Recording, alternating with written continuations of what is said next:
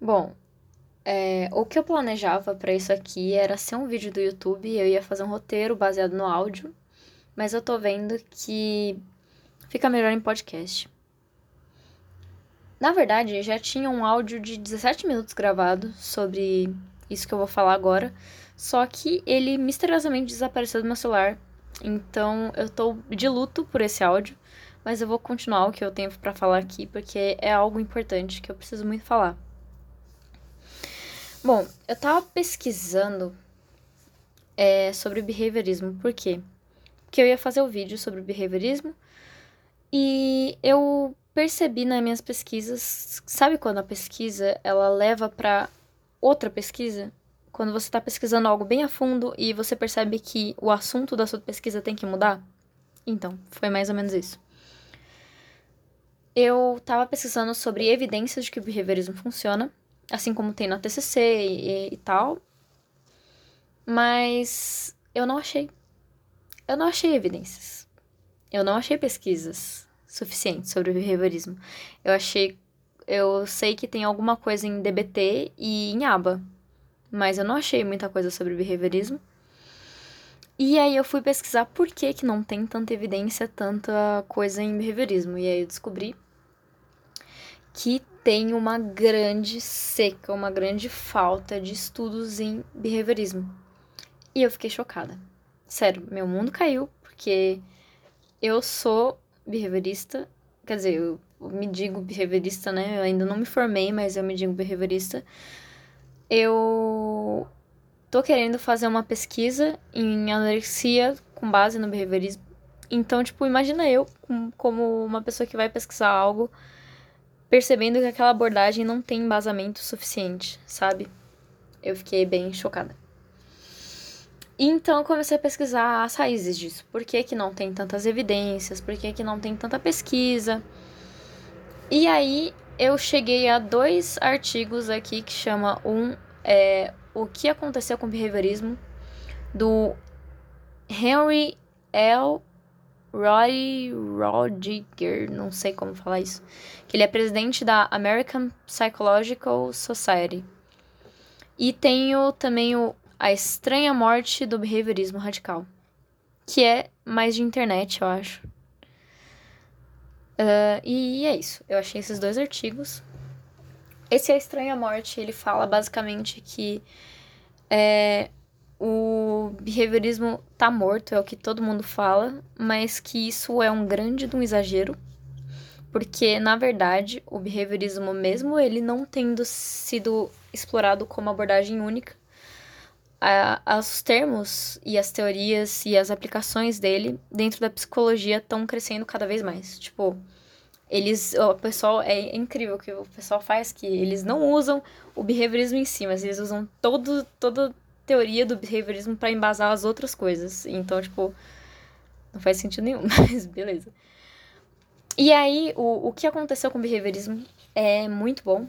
É um artigo que eu recomendo, inclusive se der para deixar na descrição ou algo assim, eu vou deixar. E antes de eu explicar esse, esse artigo para vocês, eu vou querer explicar um pouco sobre o que é behaviorismo, como, qual foi a história e como ele funciona. Bom, a história do behaviorismo começou no século XIX com um psicólogo bem estranho chamado Watson, é, John B. Watson, quem quiser pesquisar. Ele fez um artigo chamado Psicologia como um behaviorista vê, em que ele introduziu o conceito de estímulo elicia resposta, que é tipo uma fórmula de humanas, que é S flechinha R. E só que teve um outro teórico que ele transformou o behaviorismo e transformou em uma das forças da psicologia, que foi o B.F. Skinner. Ele modificou essa equação e ele adicionou uma outra parte da equação, que é o estímulo discriminativo, que eu já vou explicar o que é. Elicia resposta, que elicia um estímulo reforçador. O que isso significa?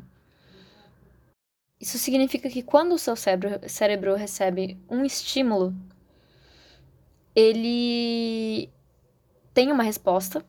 Ele é tipo assim, se você leva um tapa, você provavelmente pode dar um tapa. Isso é uma resposta. Se você vê uma foto de uma comida muito gostosa, você fica com fome. Isso é uma resposta, por exemplo. É, e essa resposta produz uma. Ela tem uma consequência reforçadora. Essa consequência reforçadora é algo que faz o comportamento acontecer de novo. Porque, por exemplo, se você acontece alguma coisa na sua vida e você ganha uma recompensa por isso, a sua tendência é com que ela, a fazer com que ela aconteça de novo. Entendeu? Então, o behaviorismo se baseia nisso, em condicionamento operante, que é basicamente isso. Você tem um antecedente, um comportamento e uma consequência.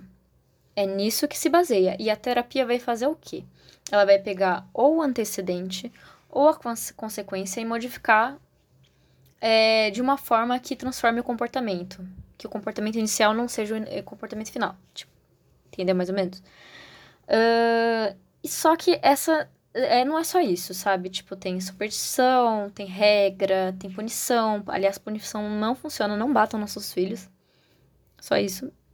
Depois eu explico melhor em um episódio sobre punição, mas tudo bem. E isso é uma coisa.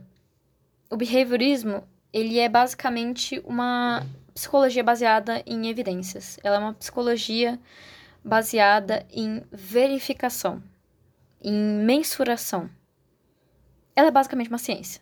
Não, é uma ciência. É uma ciência. Só que é a parte da psicologia em que mais se tem mensuração, verificação, em que dá para aplicar o positivismo, em que entra neurologia, em que entra o organicismo, em que entra o ambiente, o social, tudo isso entra em behaviorismo. O social, ele é muito importante para o behaviorismo, as relações sociais, as relações ambientais também. Porque um ambiente novo gera novas respostas. Então, é basicamente isso.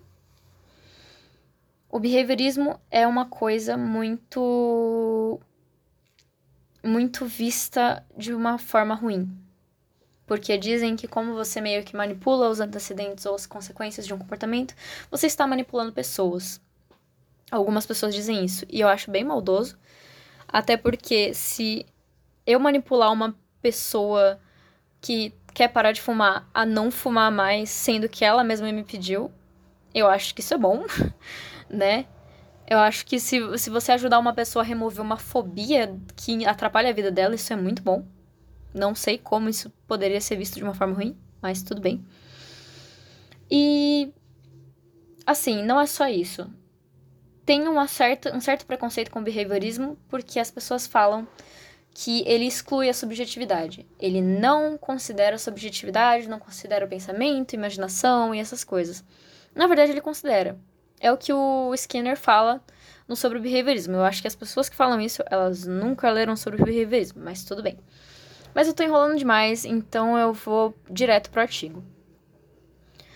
Esse artigo fala muito sobre por que as pessoas acham que o behaviorismo morreu e por que não tem tanta produção de artigos, tanta produção de coisas quanto na TCC ou em outras abordagens. E é a visão de um cognitivista, então é, não estão jogando no mesmo time aqui, entendeu? Ele não tá sendo é, vendo só o lado dele, sabe? Então, o que ele fala é que as pessoas não produzem mais tanta coisa no behaviorismo porque o behaviorismo venceu o debate sobre psicologia. Porque o objeto do estudo do behaviorismo é o comportamento e o objeto de estudo da psicologia é o comportamento. Então, o que ele está dizendo, basicamente, é que todo mundo que faz psicologia com algum embasamento, com empirismo, com provas, geralmente está fazendo behaviorismo. É basicamente isso que ele fala. Então, o que isso me faz pensar é que as pessoas elas usam muito, elas bebem muito na fonte de uma abordagem que elas criticam. Os cognitivistas geralmente fazem muito isso. Não tô falando todos eles criticam o behaviorismo, até porque muitos têm uma linha meio behaviorista. Mas, tipo,